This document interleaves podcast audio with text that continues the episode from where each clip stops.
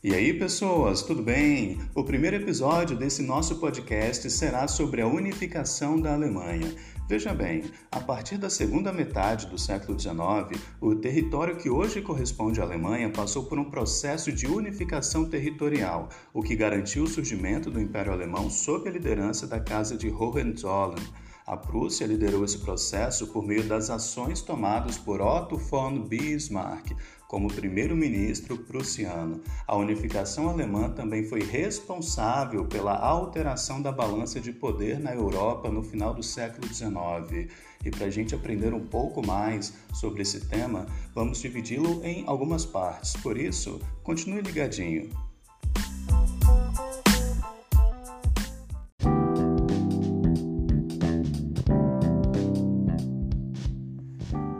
Então, pessoas, vamos começar, obviamente, pelo início. Vamos falar sobre os antecedentes da unificação alemã. Veja, na segunda metade do século XIX, a região correspondente à Alemanha era formada por uma série de pequenos reinos e ducados que possuíam uma mesma raiz cultural, mas que não eram politicamente unificados. As duas forças hegemônicas existentes nessa região, então conhecida como Confederação Germânica, eram a Prússia, liderada pela dinastia dos Hohenzollern, e o Império Austro-Húngaro. Desde o começo do século XIX, já havia ideais nacionalistas que defendiam a unificação dessa região. Esses ideais ganharam força a partir das revoluções liberais de 1848, aos quais no caso da Alemanha, pelo menos, levaram a uma série de movimentos de unificação sob ideais democráticos e liberais, mas que, no entanto, fracassou em obter a união desse território em um Estado-nação. Apesar disso, as revoluções de 1848 contribuíram para o fortalecimento do nacionalismo e da busca pela formação de um Estado-nação a partir de uma unificação territorial. Esse processo foi encabeçado pela Prússia, região mais desenvolvida nessa época, que via nele uma forma de garantir seu desenvolvimento econômico. Os prussianos defendiam ainda que, nessa ação, deveria haver a exclusão de qualquer influência da Áustria. Economicamente, a Prússia já buscava garantir seus interesses em relação aos outros reinos germânicos por meio de uma união aduaneira, conhecida como Zollverein. Esse acordo econômico possibilitou o livre comércio entre os estados germânicos da Confederação Germânica e excluía a participação da Áustria, rival da, da Prússia.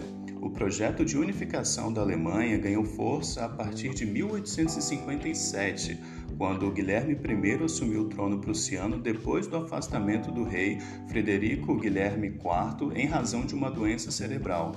Ao assumir o trono, Guilherme I, juntamente de Albrecht von Hohm, nomeado ministro da guerra, iniciou um projeto de modernização do exército que foi extremamente importante para as guerras travadas posteriormente.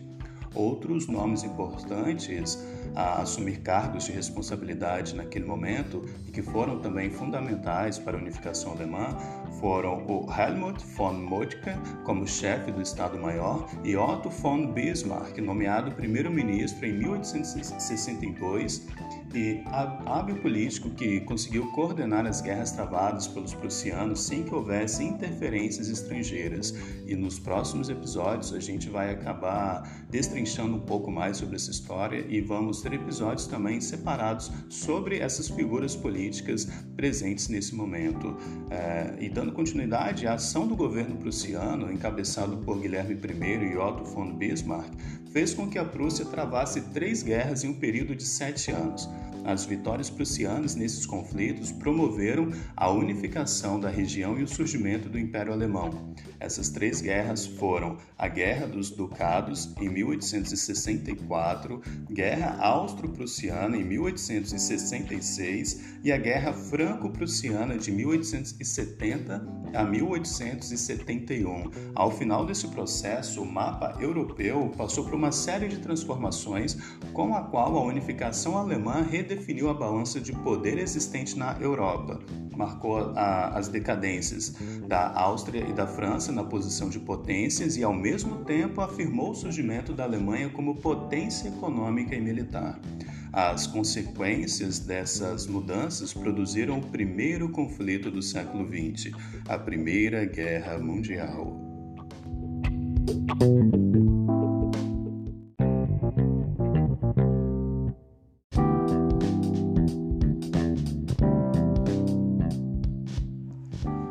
Bom, pessoas, agora falando sobre as guerras de unificação. Veja, o projeto de unificação da Alemanha iniciou-se com as ambições prussianas em relação aos ducados dinamarqueses de Holstein e Schleswig. A guerra da Prússia contra os dinamarqueses ficou conhecida como Guerra dos Ducados e teve início quando a Dinamarca quebrou um acordo realizado com a Prússia e a Áustria em 1852 em Londres. Nesse acordo de 1852, a Dinamarca havia concordado em garantir autonomia política para os ducados de Holstein e Schleswig. E, no entanto, né, uma nova constituição promulgada pela Dinamarca em 1863 decretou a redução da autonomia política desses ducados. Dessa forma, isso foi utilizado pela Prússia como pretexto para realizar a invasão do território dinamarquês. Os prussianos então fizeram um acordo com a Áustria e juntos atacaram a Dinamarca e conquistaram os ducados. Ao final da guerra, os alemães ficaram com o controle de Schleswig e os austríacos com Holstein. A divisão dos ducados dinamarqueses acabou gerando um desentendimento entre Áustria e Prússia, o que levou as duas nações à guerra. A guerra contra a Áustria era desejada por Bismarck, que antes desse conflito agiu habilmente e obteve o apoio italiano e a neutralidade francesa. A guerra austro-prussiana também teve rápido desfecho e resultou na vitória prussiana sobre os austríacos. O apoio italiano foi extremamente importante porque ele dividiu as forças austríacas e enfraqueceu suas posições no norte. A superioridade de tecnologia militar e a melhor estratégia de batalha formulada por Moltke também garantiram o êxito dos prussianos nessa guerra. Com essa vitória, os prussianos adquiriram boa parte dos territórios germânicos que haviam apoiado os austríacos durante a guerra. Além disso, esse novo cenário possibilitou que a Áustria fosse excluída de participar de qualquer assunto debatido pela Confederação Germânica. Os austríacos também foram obrigados a pagar uma indenização de guerra aos prussianos.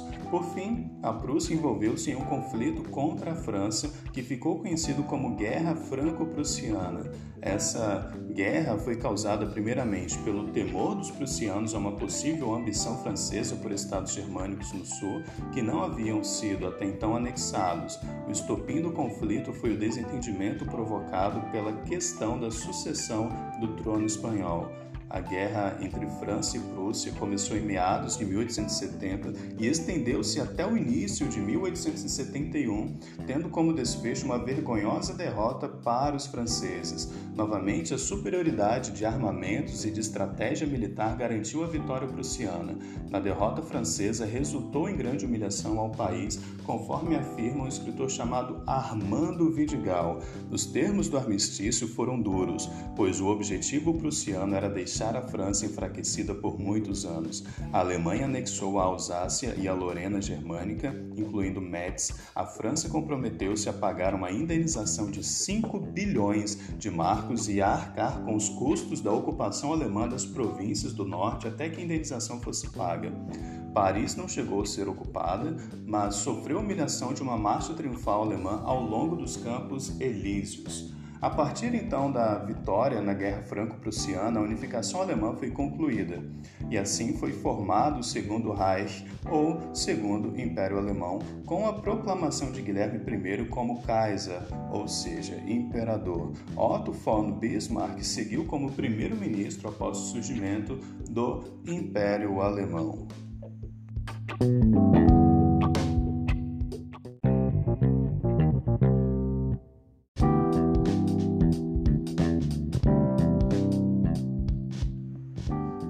Pessoas, falando agora sobre as consequências então dessas guerras e da unificação da Alemanha.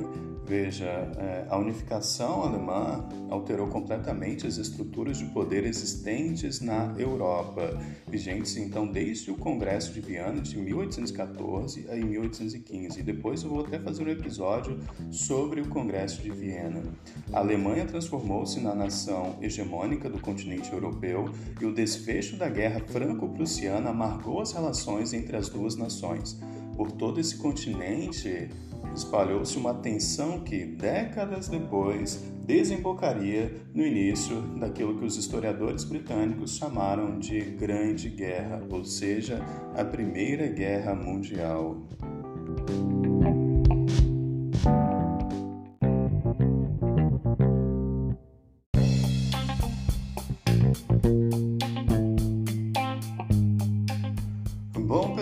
Pessoas, é isso. Eu espero que vocês tenham aprendido um pouco mais, gostado aí da didática. Talvez ainda exista muita coisa para ser melhorada e aperfeiçoada. Este é o primeiro episódio, então a gente vai aprendendo com os erros e acertos e vai aperfeiçoando também.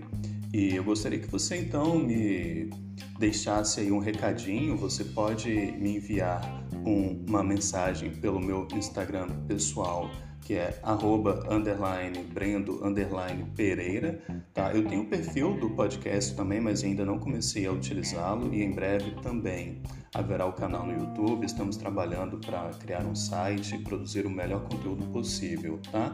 E como recomendação bibliográfica, eu deixo Guerras da Unificação Alemã, do Armando Vidigal, tá? E também História das Guerras, do Demetrio Magnoli. São escritores muito bons. Um vai acabar citando o outro dentro da sua obra e eu espero que você busque mais conhecimento, tá bom? Então é isso, espero que você tenha gostado e até o próximo episódio. Um grande abraço.